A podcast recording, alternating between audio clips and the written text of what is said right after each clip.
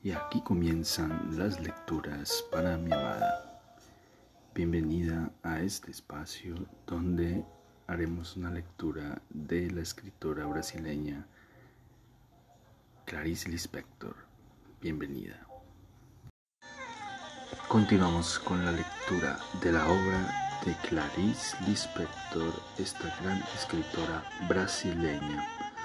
Hoy haremos la lectura de uno de sus relatos llamado La salida del tren. Espero lo disfrutes. La salida del tren. La salida era en la central, con su reloj enorme, el más grande del mundo. Marcaba las seis de la mañana. Ángela Pralini se apagó el taxi y tomó su pequeña valija Doña María Rita Alvarenga Chagas Sousa Melo descendió del Opel de la hija y se encaminaron hacia las vías.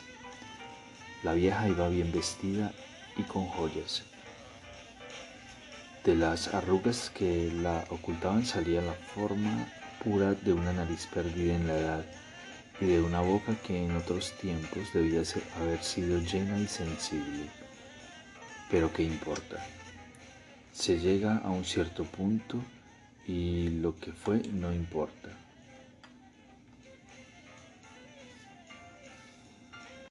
Comienza una nueva raza. Una vieja no puede comunicarse. Recibió el beso helado que su hija le dio antes de que el tren saliera. Primero la ayuda a subir al vagón, aunque en este no había un centro. Ella se colocó de lado. Cuando la locomotora se puso en movimiento, se sorprendió un poco. No esperaba que el tren siguiera en esa dirección y se encontró sentada de espaldas al camino. Ángela Pralini advirtió el movimiento y preguntó, ¿quiere cambiar de lugar conmigo? Doña María Rita lo rechazó con delicadeza. Dijo que no, muchas gracias. A ella le daba lo mismo pero parecía haberse perturbado. Se pasó la mano sobre el camafeo, afiligranado de oro, prendido en el pecho. Se pasó la mano por el broche, la quitó, la llevó hasta el sombrero de fieltro con una rosa de paño, la retiró, seca, ofendido. Al final le preguntó a Ángela Prelini, ¿es por mí por lo que desea cambiar de lugar? Ángela Pralini dijo que no, se sorprendió. La vieja se sorprendió por el mismo motivo. No se reciben atenciones de una viejita. Ella sonrió un poco demasiado y los labios cubiertos de talco se partieron en surcos secos. Estaba encantada y un poco agitada. Qué amabilidad la suya, le dijo. Qué gentileza. Hubo un movimiento de de perturbación porque Ángela Pralini se rió también y la vieja continuaba riendo, mostrando una dentadura muy limpia. Dio discretamente un tirón hacia abajo al cinturón que la apretaba demasiado. Qué amable, repitió. Se recompuso un tanto de prisa, cruzó las manos sobre la bolsa que contenía todo lo que se podía imaginar, las arrugas. Mientras reía habían tomado un sentido pensó Ángela. Ahora eran otra vez incomprensibles, superpuestas en un rostro otra vez inmoderable. Pero Ángela le había quitado la tranquilidad. Ya conocía a muchas jóvenes nerviosas que se decían, si me río un poco más lo arruino todo, va a ser ridículo, tengo que parar. Y era imposible. La situación era muy triste. Con inmensa piedad, Ángela vio la cruel verruga en el mentón, verruga de la cual salía un pelo negro y tieso. Pero Ángela le había quitado la tranquilidad. Se daba cuenta de que sonreiría en cualquier momento. Ángela la ponía en ascuas. Ahora era una de esas viejitas que parecían que parecen pensar que están siempre atrasadas, que se pasaron de la hora. No se contuvo un segundo más. Se incorporó y observó por su ventana como si fuera imposible mantenerse sentada. ¿Quiere levantar el cristal? le dijo un chico que oía a Händel en una radio a pilas. Ah, exclamó ella aterrorizada. Oh no, pensó Ángela. Se estaba arruinando todo. El chico no debía haber dicho eso, era demasiado. No había que impresionarla otra vez.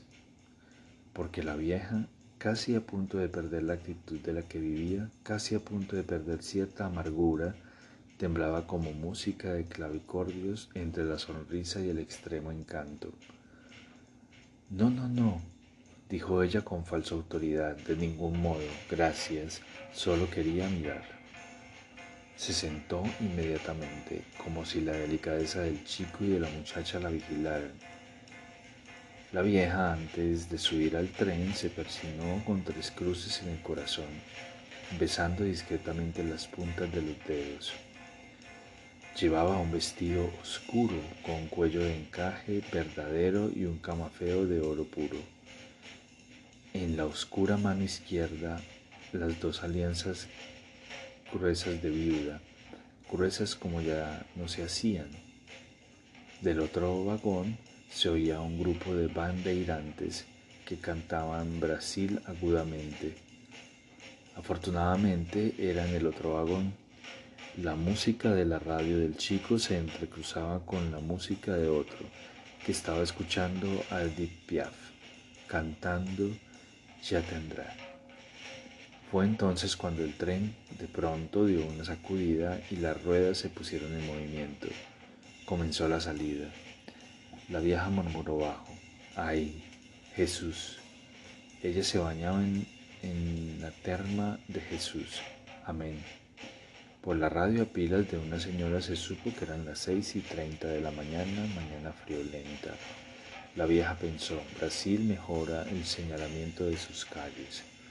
Un tal Kissinger parecía mandar en el mundo. Nadie sabe dónde estoy, pensó Ángela Prelini, y eso la asustaba un poco. Ella era una fugitiva.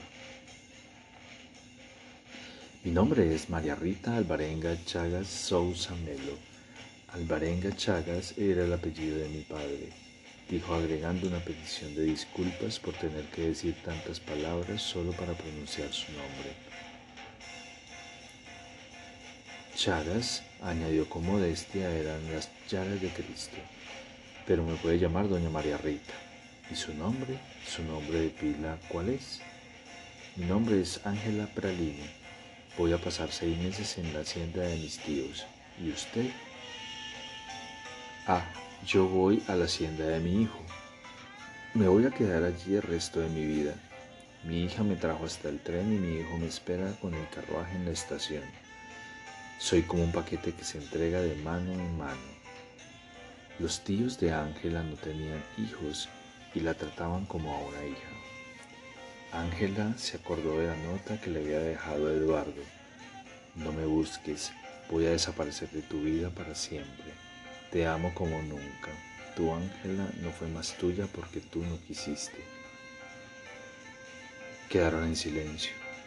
Ángela Pralini se entregó al ruido cadencioso del tren. Doña María Rita miró de nuevo su anillo de brillantes y con una perla en su dedo alisó el camafeo de oro. Soy vieja pero soy rica, más rica que todos aquí en el vagón. Soy rica, soy rica.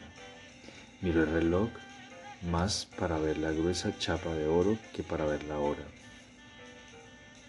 Soy muy rica, no soy una vieja cualquiera, pero, pero sabía, ah, sabía bien que era una viejita cualquiera, una viejita asustada por las menores cosas. Se acordó de sí misma el día entero sola en su mecedora, sola con los criados, mientras la hija, Public Relations, pasaba el día fuera. No llegaba hasta las ocho de la noche y ni siquiera le daba un beso. Se despertó ese día a las cinco de la mañana, todavía oscuro, hacía frío. Después de la delicadeza del chico, estaba extraordinariamente agitada y sonriente parecía más delgada.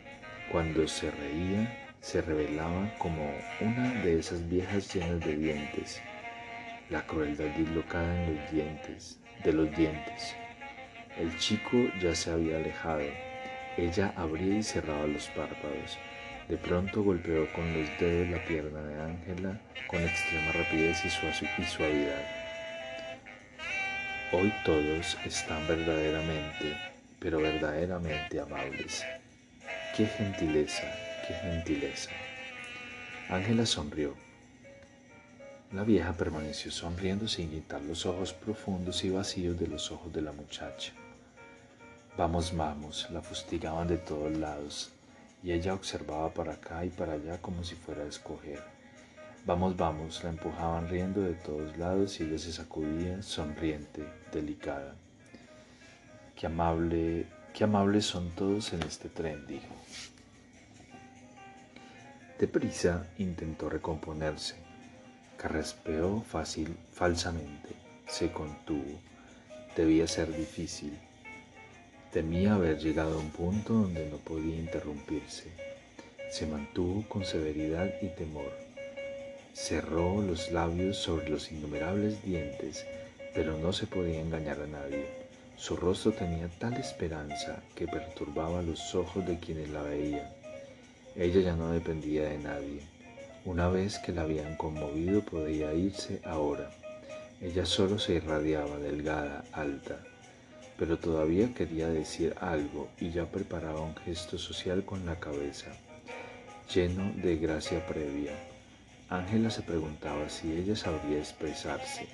Ella pareció pensar, pensar y encontrar con ternura un pensamiento ya todo hecho donde apenas podía acoger su sentimiento. Dijo con cuidado y sabiduría de anciana, como si precisara tomar ese aire para hablar como vieja. La juventud, la juventud amable. Rió un poco fingidamente. Iba a tener una crisis de nervios, pensó Ángela Pralini, porque estaba tan maravillosa, pero carraspeó otra vez con austeridad. Dio en el asiento unos golpecitos con las puntas de los dedos como si ordenara con urgencia a la orquesta una nueva partitura. Abrió la bolsa, sacó un periódico muy plegado lo desdobló hasta convertirlo en un diario grande y formal, fechado tres días atrás. Observó Ángela. Se puso a leer. Ángela había perdido siete kilos. En la hacienda iba a comer lo que nunca en la vida. Tutú de frijol y repollo de Minas Gerais para recuperar los preciosos kilos perdidos. Estaba tan delgada por intentar acompañar el raciocinio brillante e interrumpido de Eduardo. Bebía café sin azúcar sin parar para mantenerse despierta. Ángela Pralini tenía los senos muy bonitos. Eran su punto fuerte. Tenía las orejas en punta y una boca bonita y redonda, besable. Los ojos con ojeras profundas ella aprovechaba el silbido aullante del tren para que fuese su propio grito. Era un berrido agudo, el suyo, solo que vuelto hacia adentro. Era la mujer que bebía más whisky en el grupo de Eduardo. Aguantaba de seis a siete de una vez, manteniendo una lucidez de terror. En la hacienda iba a beber leche cruda de vaca. Una cosa unía a la vieja y a Ángela. Ambas iban a ser recibidas con los brazos abiertos pero una no sabía eso de la otra. Ángela se estremeció súbitamente. ¿Quién le daría el último día de vermicida al perro? Ah, Ulises, pensó ella del perro. No te abandoné porque quisiera. Lo que necesitaba era huir de Eduardo antes que él me arruinase totalmente con su lucidez. Lucidez que iluminaba demasiado y lo quemaba todo. Ángela sabía que los tíos tenían remedio contra la picadura de víbora. Pretendía entrar de lleno en la floresta espesa y verdosa, con, con botas altas y untada con algún remedio contra los piquetes de mosquito, como si saliera de la carretera transamazónica. La exploradora. ¿Qué animales encontraría? Era mejor llevar una escopeta, comida y agua una brújula. Desde que descubrió, pero lo descubrió realmente con espanto, que iba a morir un día, Desde entonces no tuvo más miedo a la vida y a causa de la muerte tenía derechos totales. Lo arriesgaba todo.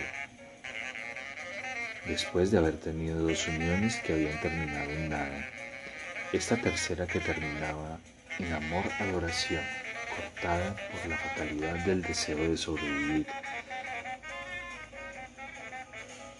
Eduardo la había transformado, la había hecho mirar hacia adentro, pero ahora veía hacia afuera. Veía a través de la ventana de los senos de la tierra, en las montañas. Existen pajaritos, Eduardo.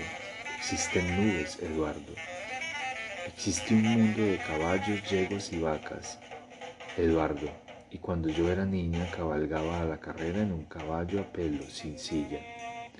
Y estoy huyendo de mi suicidio, Eduardo. Disculpa, Eduardo pero no quiero morir. Quiero ser fresca y singular como una granada.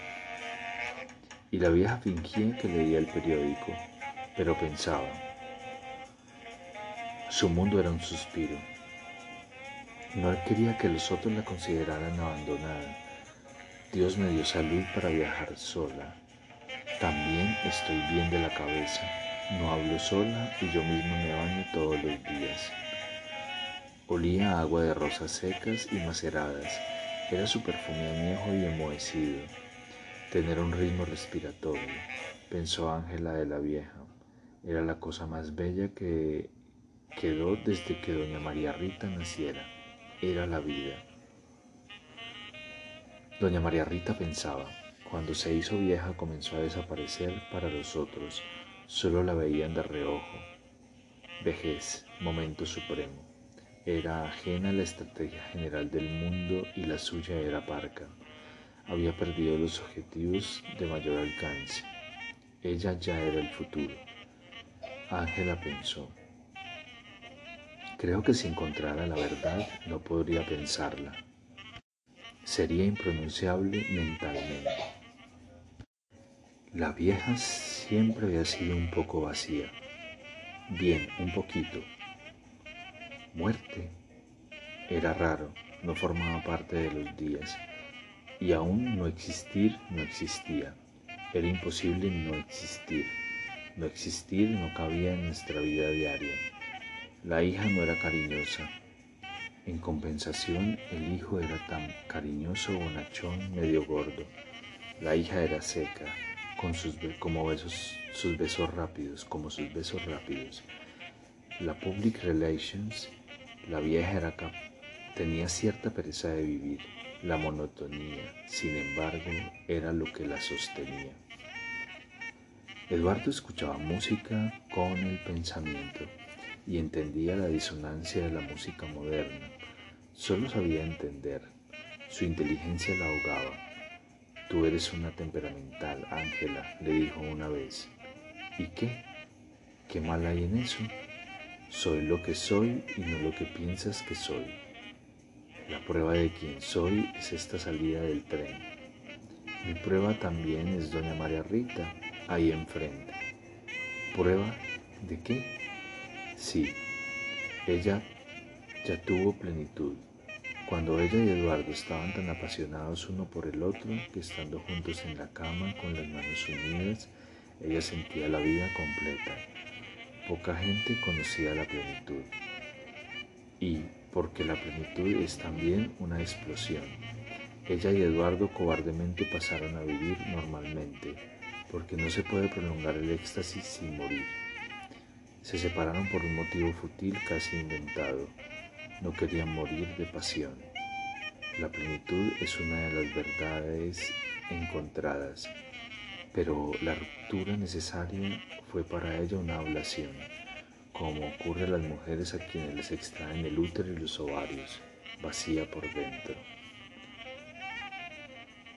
Doña María Rita era tan antigua que en la casa de la hija estaban habituados a ella como a un mueble viejo.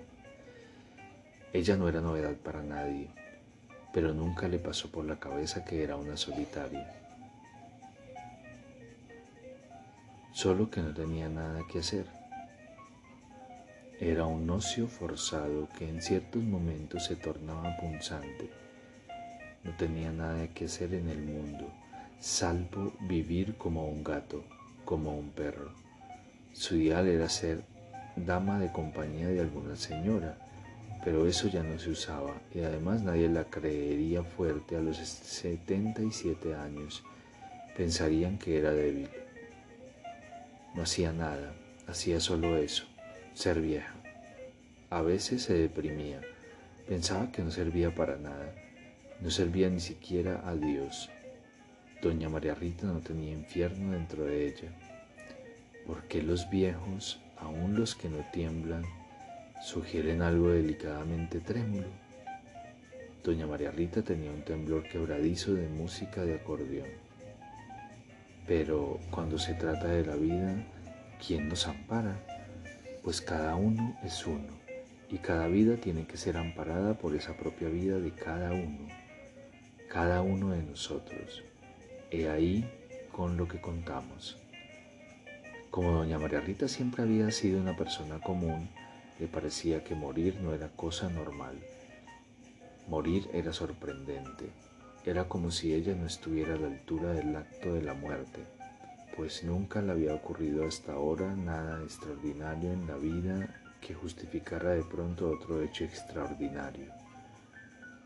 Hablaba y hasta pensaba en la muerte, pero en el fondo era escéptica e incrédula. Pensaba que se moría cuando ocurría un desastre o alguien mataba a alguien. La vieja tenía poca experiencia.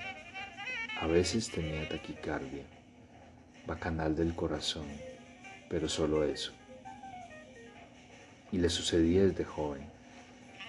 En su primer beso, por ejemplo, el, el corazón se desordenó y había sido una cosa buena en el límite con lo malo, algo que recordaba su pasado no como hecho, sino como vida, una sensación de vegetación en sombra, papagayos, samambayas, culantrinos, frescor verdoso.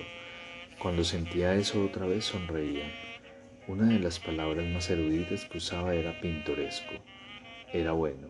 Era como oír el murmullo de una fuente y no saber dónde nacía. Un diálogo que sostenía consigo misma. ¿Estás haciendo algo? Sí, claro, estoy siendo triste. ¿No te molesta estar sola? No, pienso. A veces no pensaba, a veces se quedaba solo siendo, no necesitaba hacer. Ser era ya un hacer. Se podía hacer lentamente o un poco deprisa. En el asiento de atrás, dos mujeres hablaban y hablaban sin parar. Sus voces constantes se fundían con el ruido de las ruedas del tren y de las vías. Doña María Rita había esperado que la hija permaneciera en el andén del tren para decirle adiós, pero esto no sucedió. El tren inmóvil hasta que arrancó. Ángela, dijo, una mujer nunca dice la edad, por eso solo puedo decirte que es mucha, pero a ti, Puedo tutearte, ¿verdad? Voy a hacerte una confidencia. Tengo 77 años. Yo tengo 37, dijo Ángela Bralini. Eran las 7 de la mañana. Cuando era joven era muy mentirosilla, mentía sin ton ni son. Después, como si se hubieran desencantado de la magia de la mentira, dejó de mentir. Ángela, mirando a la vieja, doña María Rita, tuvo miedo de envejecer y de morir. Sostén mi mano, Eduardo, para no tener miedo de morir, pero en él no sostenía nada. Lo único que hacía era pensar, pensar y pensar. Ah, Eduardo, quiero la dulzura de Schumann. Su vida era una vida deshecha, evanescente. Le faltaba un hueso duro, áspero y fuerte, contra el cual nadie pudiera nada ¿Quién sería ese hueso esencial para alejar esa sensación de enorme carencia? Pensó. ¿Cómo se las arreglaban en la Edad Media sin teléfono y sin avión? Misterio. Edad Media, yo te adoro con tus nubes negras y cargadas que desembocaron en el renacimiento luminoso y fresco. En cuanto a la vieja, estaba ida, miraba hacia la nada. Ángela se miró en el pequeño espejo de su bolsa. Me parezco a un desmayo. Cuidado con el abismo, le digo a aquella que se parece a un desmayo. Cuando me muera voy a sentir tanta nostalgia de ti, Eduardo. La frase no resistía a la, a la lógica, sin embargo tenía en sí misma un imponderable sentido. Era como si ella quisiera expresar una cosa y expresara otra. La vieja ya era el futuro, parecía tener vergüenza, vergüenza de ser vieja. En algún punto de su vida debería con certeza haber habido un error, y el resultado era ese extraño estado de vida, que sin embargo no la llevaba a la muerte. La muerte era siempre una sorpresa para quien moría. Tenía, a pesar de todo, el orgullo de no babear ni hacer pipí en la cama como si esa forma de salud bravía hubiera sido meritoriamente resultado de un acto de su voluntad. No solo era una dama, una señora de edad, por no tener arrogancia, era una viejita digna que de repente tomaba un aire asustadizo. Ella, bueno, ella se elogiaba a sí misma. Se consideraba una vieja llena de precocidad como una niña precoz pero la verdadera intención de su vida no la sabía. Ángela soñaba con la hacienda. Allí se escuchaban gritos, latidos y aullidos de noche. Eduardo, pensó ella para él, yo estaba cansada de intentar ser lo que tú creías que soy. Tengo un lado malo, el más fuerte y el que predominaba ahora el que había intentado esconder por ti. Y en ese lado fuerte yo soy una vaca, soy una yegua libre que patea en el suelo. Soy una mujer de la calle. Soy una vagabunda. Y no una letrada. Sé que soy inteligente y que a veces escondo eso para no ofender a los otros con mi inteligencia.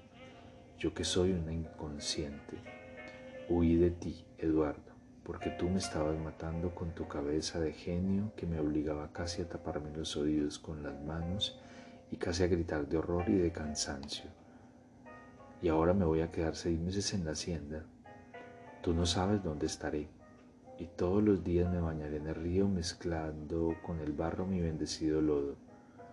Soy vulgar, Eduardo, y tienes que saber que me gusta leer historias de folletín, mi amor. Oh, mi amor, cómo te amo y cómo amo tus terribles maleficios. Ah, cómo te adoro, soy tu esclava. Pero yo soy física, mi amor. Yo soy física y tuve que esconder de ti la gloria de ser física. Y tú, que eres el mismo fulgor de raciocinio, aunque no lo sepas, eras alimentado por mí. Tú, superintelectual y brillante y dejando a todos admirados y boquiabiertos. Me parece, se dijo en voz baja la vieja, me parece que esa joven bonita no tiene interés de conversar conmigo. No sé por qué, pero ya nadie conversa conmigo. Aun cuando estoy junto a la gente me parece que nadie se acuerda de mí. A fin de cuentas, no tengo la culpa de ser vieja, pero no importa, yo me hago compañía.